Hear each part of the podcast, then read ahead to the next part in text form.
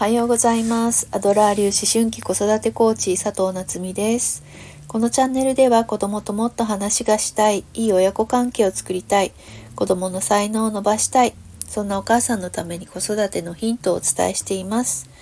あとはね、お母さんが毎日ご機嫌に過ごせる方法なんかもお伝えしています。今日は2024年2月8日ですね。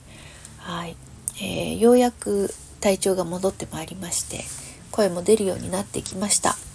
ね、あの私本当にあの体が頑丈なのが取り柄でですね、えーこんなに体調崩したのってすごく久しぶりなんですよね。コロナ禍前に1回引いてそれぐらいぶりなんですよ、うん、なのでちょっと久しぶりにちょっとね家でじっとしてお薬飲んでっていうのがね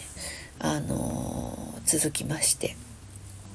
はい、ちょっと年取ったかななんて思いながらも、はい、過ごしておりましたがようやく復活しましたので今日はね、えー、とずっと行きたいなと思っていた、えー虎ノ門ヒルズの、えー蜷川美香さんの展示会に行ってこようかななんて思ってたんですけど あのね息子が喉が痛いとか言い出してあのこれから受診なんですよね。でどうやら昨日は9人ぐらいクラスでお休みがいたようで、うん、インフルが流行ってるんじゃないかなっていう感じで、まあ、インフルじゃないといいなって思いながらちょっと今ね収録しております。そうまたインフルだったらね、まあ、一応ワクチンは打ってるんだけど夫はワクチン打ってないしなとかねまた家の中で流行っちゃうと嫌だななんて思いながらですねはいあのーおります。でえっ、とね今日は何のお話をしようかなと思っていてで、えー先日ですねあの小学生のお子さんがいらっしゃるママからご相談がありましてあのスマホをね子供にそろそろ持たせないといけないかななんておっしゃってたんですよね。であのスマホお宅は、えー何歳ぐらいから渡したんですかってでその時に何か注意することってありますかみたいなねお話をされてうーんそうまあうちの子はですねえっ、とうちの子に渡したのは小学校6年生の確かちょうど今頃かなと思いますね。うんでまあなんで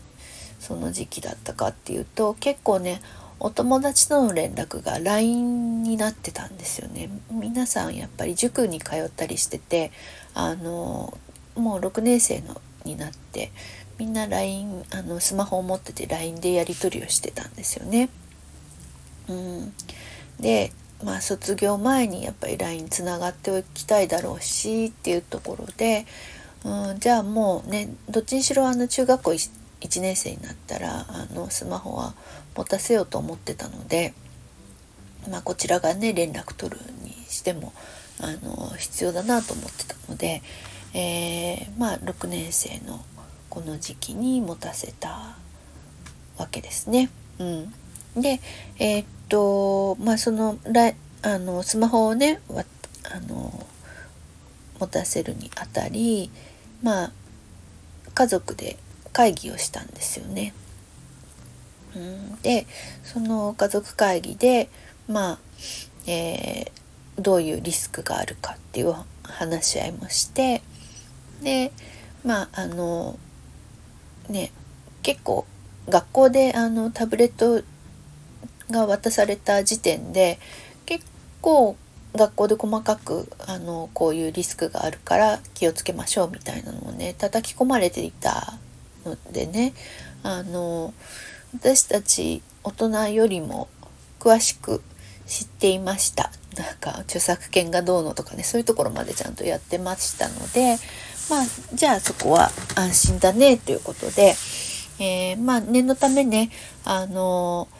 えーネットでいろいろ検索をして子供にスマホを与える時に気をつけることみたいなのっていろんな情報が転がってるのでそこら辺を見ながらですねまあ一緒に、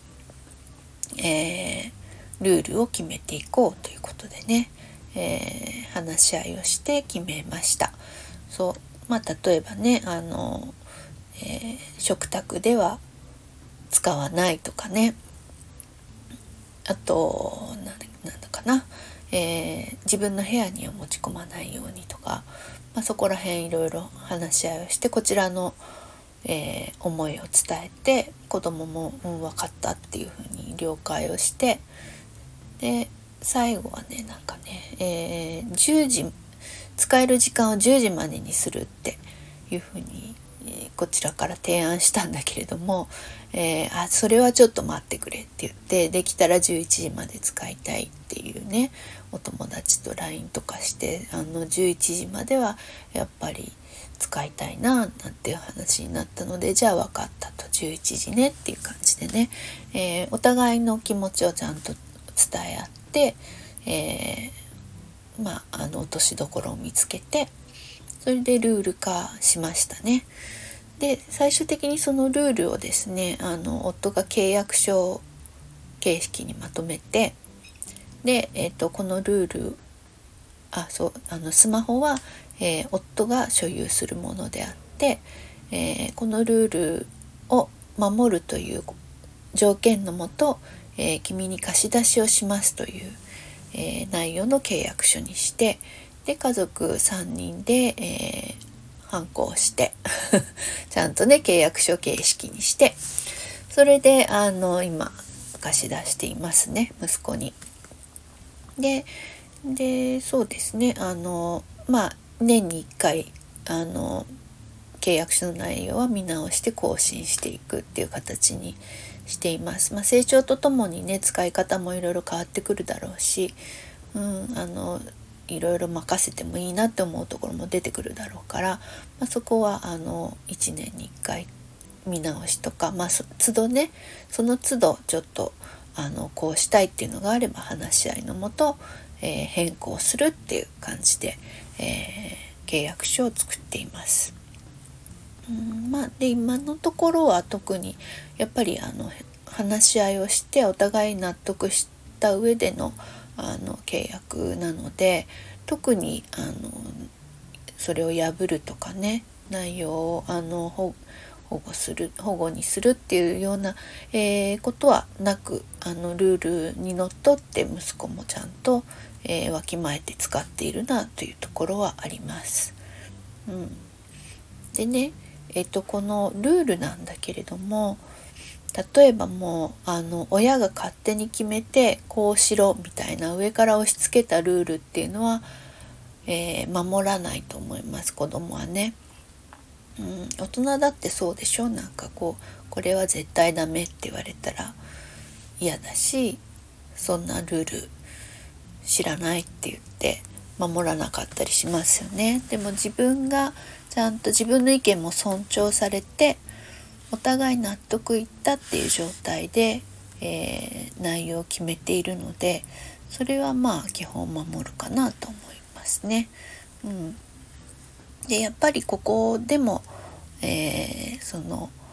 話し合いができる関係性であることっていうのが大事かなと思うんですよね。うん、あのやっぱり普段から信頼関係をちゃんとえー、作っておくっていうのがここでも大事かなと思っています。やっぱり信頼できる人と決めたことであれば守ろうって思うじゃないですか。でこのこの人ちょっと信頼できないなっていう人にあれやれこれやれって言われても絶対聞きたくないですよね。うん、っていうのと同じでやっぱり親子関係もちゃんと日頃から信頼関係を築いておいてそしてあの話し合いができるっていう状態にしておくっていうのがまずは基本なんじゃないかなと思います。あのスマホでもそうだしゲームでもそうだしねうん何事も家の中でこう、えー、守ってほしいけれども子供がなかなか守らないのっていうのはやっぱりそのベースとなる信頼関係が